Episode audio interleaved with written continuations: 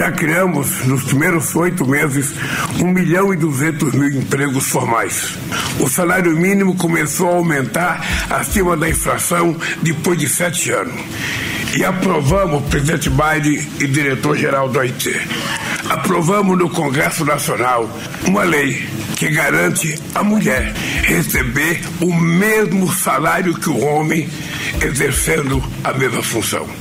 Parecia impossível.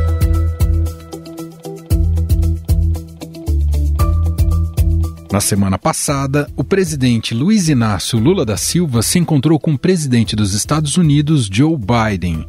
Nessa agenda bilateral, durante a Assembleia Geral da ONU, teve como um dos focos tratar as questões do trabalho nos dois países. Um convite para todos os líderes globais e organizações trabalhistas para se juntem a nós e se comprometam conosco para um futuro melhor para todos os trabalhadores no mundo inteiro.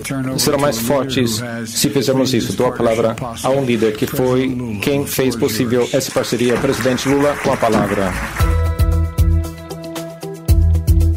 Após o encontro, foi lançado pelas duas nações um pacto em defesa de melhores condições para os trabalhadores.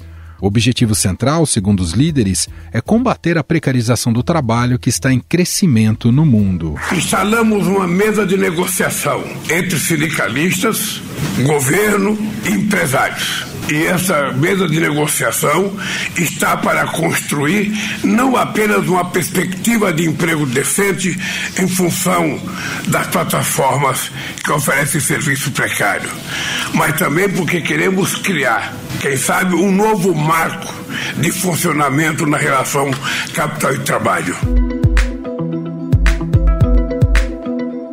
Essa parceria envolverá sindicatos do Brasil e dos Estados Unidos, além da Organização Internacional do Trabalho. Como o país ocupa a presidência rotativa do G20, a ideia é incluir outras nações neste pacto. Tanto o Brasil como os Estados Unidos atravessam momentos complicados que envolvem direitos trabalhistas. Os americanos enfrentam uma das maiores greves em décadas.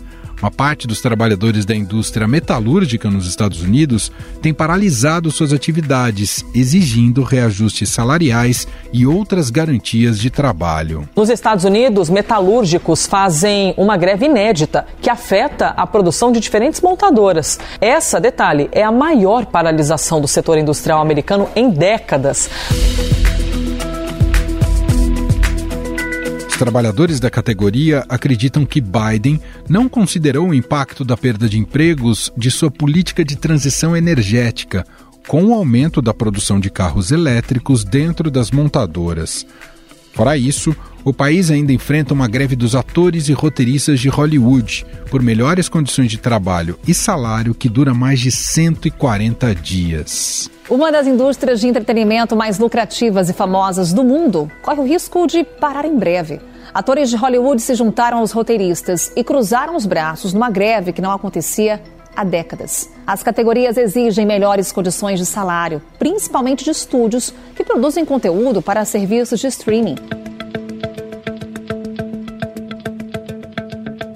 No Brasil, os sindicatos e empresas de serviços por aplicativos enfrentam dificuldades para a regulamentação do setor uma das propostas já apresentadas é a fixação de um valor mínimo por hora trabalhada, 30 reais para motoristas e 17 reais para entregadores.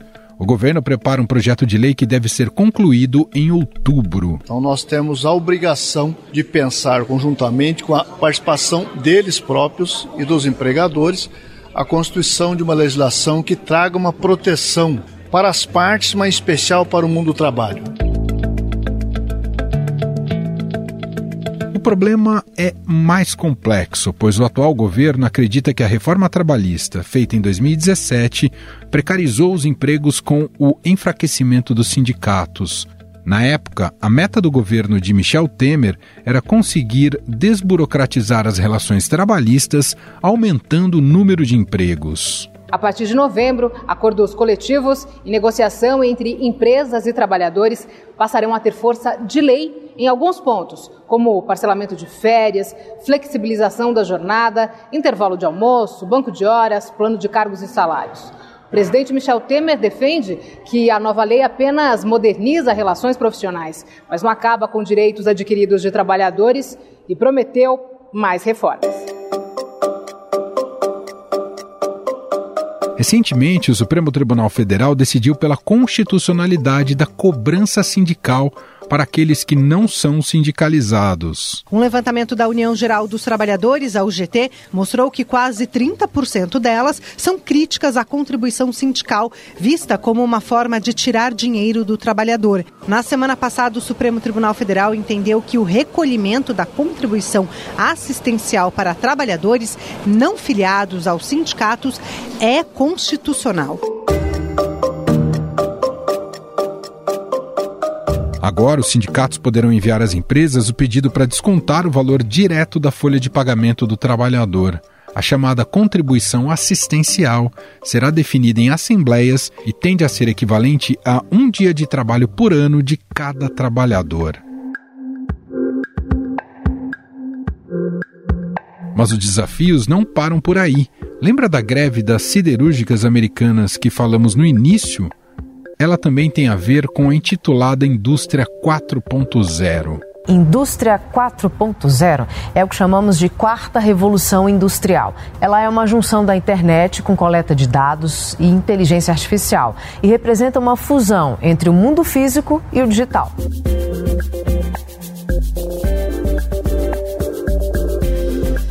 A quarta revolução industrial é uma expressão que engloba algumas tecnologias para automação e troca de dados.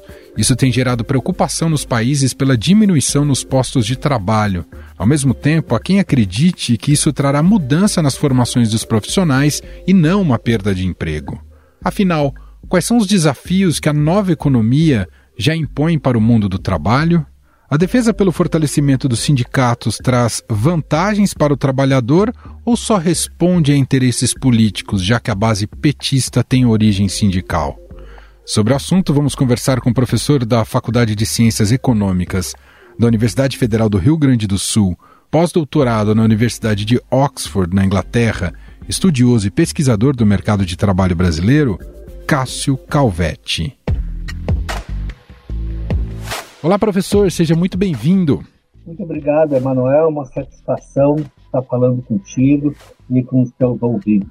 Professor, na semana passada, né, nesse encontro bilateral, o presidente Lula e o presidente dos Estados Unidos, Joe Biden, lançaram uma parceria que visa fortalecer direitos trabalhistas nos dois países. Ambos defenderam o fortalecimento dos sindicatos eu queria começar te ouvindo sobre este aspecto especificamente. Como é que o senhor avalia essa indicação de uma defesa mais aberta a, a, aos sindicatos? Aos sindicatos é uma agenda ainda presa no século XX ou faz sentido para os dias de hoje também, professor? Faz sentido, faz muito sentido para os dias de hoje. O que a gente percebe nos últimos 50 anos é o enfraquecimento do, do movimento sindical o movimento sindical ele tem, por princípio, né, a, a, a, defesa dos direitos dos trabalhadores.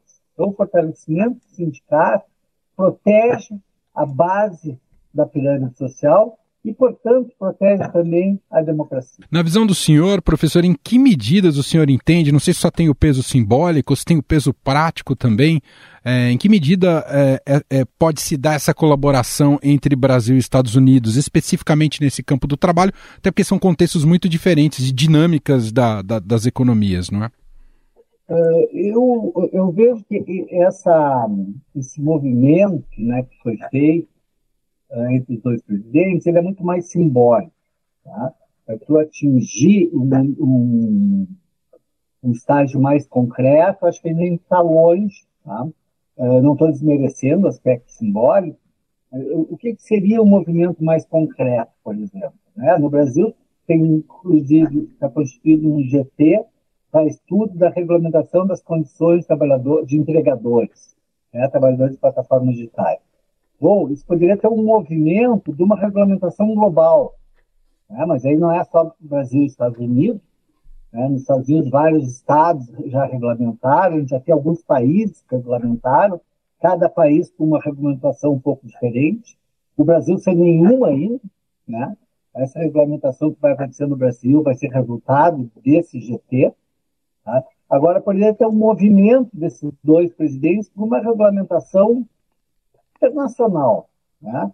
Uh, no caso de empregadores e de, trabalhadores de aplicativo uh, que necessitam de uma localização, cada estado pode fazer a sua legislação, a sua regulamentação. Agora, aqueles trabalhadores de aplicativo online, precisa ter uma regulamentação mundial, né? porque não tem como regulamentar dentro de um território, né? porque o serviço é prestado online, demandado online e prestado online. Então, eu acho um passo importante, acho um passo simbólico, uh, mas mesmo medidas concretas necessitam do primeiro passo, que é o simbólico. Tá? Então, acho que essa manifestação ela foi muito importante. Uhum. E, e, professor, nesse tema, quais são as maiores dificuldades para se chegar a um bom meio termo em relação a, a esse tipo de regula regulamentação, né? Se fala muito da uberização né, dos serviços hoje em dia. E, e até porque, só para colocar um elemento extra, mu em muitos casos, muitas dessas atividades nasceram justamente para driblar um pouco a burocracia e amarras do Estado. Como chegar nesse, nesse bom termo para todos com proteção aos trabalhadores? Ao longo da história do mundo e do Brasil, se chegou a uma diminuição da jornada de trabalho em oito horas como sendo uma diária, como sendo uma jornada razoável, uma jornada que dá tempo para dormir, dá tempo para o lazer, dá tempo para ficar com a família. E esses trabalhadores de aplicativo hoje trabalham 14, 15, 16 horas. Isso era uma jornada do século XVIII, século XIX. Né? Então, como é possível tu chegar num patamar de barbárie que a sociedade já tinha superado? A liberdade é muito relativa. Se eles ganham para ter um salário minimamente digno, ou para atingir o salário mínimo, eles têm que trabalhar 14 horas, 13 horas. Então, não é uma opção. Né? Eles não estão optando livremente. Eles estão trabalhando por necessidade. Né? Então, acho que qualquer regulamentação né, que limite a jornada de trabalho para aquele tamanho, para aquela extensão que a sociedade já tinha sido definida como algo razoável, tem que garantir seus direitos. Né? Os direitos mínimos da civilidade. Né? Uma jornada de oito horas diária, o, o receber no mínimo um salário mínimo. Né? Não, isso é o mínimo de civilidade. Professor, há nesse momento, o senhor deve acompanhar né, um estado de angústia geral a partir dos impactos que poderão causar no mercado de trabalho a inteligência artificial e também o cenário da indústria 4.0. Queria te ouvir um pouco sobre isso. O senhor entende que essas novidades, né, elas vão representar de fato um ponto muito, um ponto de inflexão bastante importante na, na, na, na nossa trajetória e dinâmica de trabalho? Não obrigatoriamente, tá? Uh, avanços tecnológicos não, não, não, são novidades, né? Não é a primeira vez que vai acontecer uma Ou seja, eu quero dizer, a tecnologia ela não determina nada. Não é a tecnologia que determina se determinado posto de trabalho acaba, uh, se a relação de trabalho ela é com carteira assinada, sem carteira assinada, se é autônomo, se não é.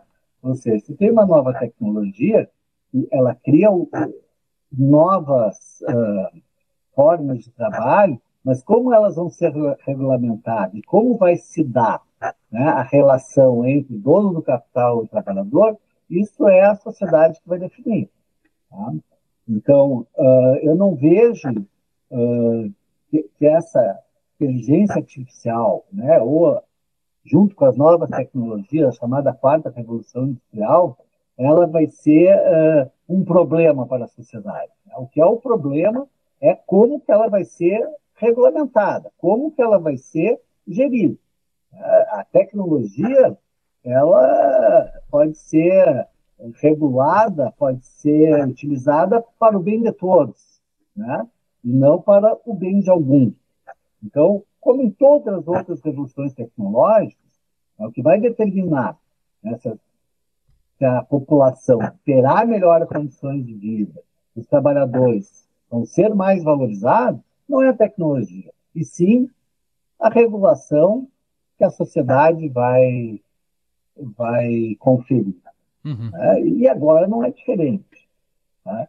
Uh, então, a inteligência artificial e outras tecnologias, elas podem melhorar muito o mercado de trabalho. Quem vai definir isso não é a tecnologia, é a sociedade. São uhum. as relações sociais que vão determinar se isso vai vir para o bem ou para o mal.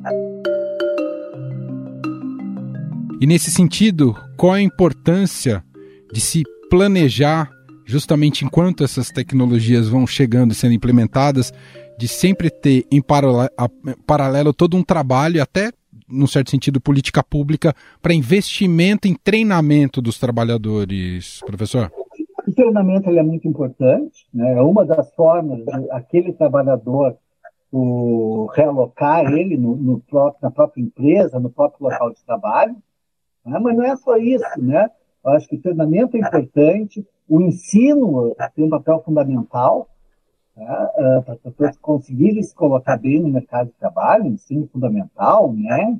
né? Ou seja, o, o, treinamento ele é uma parte da, da formação, né? mas a formação ela tem que ser completa, a gente não pode desmembrar a formação profissional, a formação do ensino básico, a formação universitária. Toda a formação ela tem que melhorar no país. Outra coisa que é fundamental né, a gente repensar é a jornada de trabalho. Né? É, faz sentido a jornada de trabalho hoje ser a mesma que há 50 anos atrás, com toda a evolução da tecnologia? Né? Ou seja, o Brasil redefiniu a jornada de trabalho em 44 horas semanais uh, em 88, na Constituição de 88. De lá para cá, olha o avanço, o aumento de produtividade que tem. Faz sentido a gente trabalhar a mesma quantidade de horas? Será que não dá para diminuir essa jornada para 30 horas semanais? Para mais gente conseguir se empregar, para os trabalhadores conseguirem se qualificar? Ninguém se qualifica tendo que trabalhar 8, 10 horas por dia. Ah, não, tem, não tem tempo, tu não está exausto, né? Alguma jornada de 30 horas, tu pode te qualificar, né? todo mundo pode se inserir no mercado de trabalho, tem tempo para qualificação, tem tempo para lazer. Então, a, jornada de trabalho ela tem um papel fundamental para permitir a qualificação, permitir uma maior qualidade de vida para todo mundo e para permitir que tenha espaço para todo mundo se integrar. Esse período que estamos vivendo é uma completa despadronização da jornada de trabalho. Né? Até o começo dos anos 2000, praticamente todo mundo trabalhava 44 horas semanais. Seja trabalhador formal, seja informal, era uma grande referência e todo mundo estava ali naquela jornada. 44, 48, 40. Né? Hoje a gente tem uma completa despadronização. Tem muita gente trabalhando pouco, 10 horas, 15 horas, 20 horas, e muita gente trabalhando muito, 60 horas, 70 horas, 80 horas semanais. E nenhum desses dois extremos é bom. Não é bom trabalhar muito, porque tu fica exaurido, né? e não é bom trabalhar pouco, porque tu não consegue o necessário para a subsistência. A gente viu a iniciativa de algumas empresas, o senhor deve ter acompanhado, né, da jornada de, de, quatro dias. O senhor vê com bons olhos esse tipo de iniciativa, professor? Eu vejo com bons não vejo como uma solução, uhum. né, porque são iniciativas voluntárias, são em setores criativos, né, que muitas vezes o criativo tu está tá em casa, tu está pensando, tu está tá no parque, tu está pensando, uh, mas eu, eu vejo com boa com bons olhos, porque eu vejo como uma iniciativa que tende a dar certo, até porque ela é voluntária, até porque é no setor criativo, que a produtividade e até a produção pode aumentar. Sim. Né? Então ela mostra que, olha, isso aqui não é o, o reduzir a jornada, não é uh, um desastre para a economia como alguns pensam. Uh, eu vejo com muito bons olhos. Tá? Uh, mas não, não acho que essa saída voluntária seja a, a saída. Claro. Né? Acho que serve como laranja de amostra, como se diz aqui no sul, né? é para mostrar, ó, isso aqui funciona, ela está bonita. Tá? Uh, porque é isso. Né? E ela parte muito de uma pesquisa que teve na França, que a França, quando ela reduzia a jornada de trabalho de 39 para 35 horas, as empresas e aumentaram sua produtividade, e os trabalhadores que ficaram mais felizes com a redução foram os que reduziram um turno de trabalho. Aquelas empresas que reduziram uma hora por dia, a produtividade não aumentou tanto e os trabalhadores nem sentiram aquela redução. Aquelas empresas que reduziram um turno de trabalho, ou seja, reduziram de 39 para 35 horas semanais, é uma redução de 4 horas. Aquelas empresas que, né, não, os trabalhadores não trabalharam um turno, eles se sentiram bem, teve um impacto na sua vida, e isso teve impacto no aumento da sua produtividade. Uau. Então, eu, eu, imagino que essa experiência ela tenha isso como referência. Aí vê bem, é, quatro dias na semana não precisa ser a, a empresa fechar num dia. Pode. Entendi. Cada trabalhador não trabalha um dia de tarde, a empresa está todos os dias aberta. Tá? Ou, enfim, tem formas de fazer. Né? Ou pode fechar um dia também, não tem problema. Tá? Mas vem muito dessa experiência francesa, né, que eles perceberam que as empresas que produziram um turno inteiro tiveram resultados melhores na produção regional. Muito bem, nós ouvimos aqui Cássio Calvetti, professor da Faculdade de Ciências Econômicas da Universidade Federal do Rio Grande do Sul, pós-doutorado na Universidade de Oxford, estudioso e pesquisador do mercado de trabalho brasileiro, gentilmente atendendo aqui a nossa reportagem. Muito obrigado pela conversa, viu, professor? Foi uma satisfação, eu que agradeço o convite de falar para essa audiência. Estadão Notícias.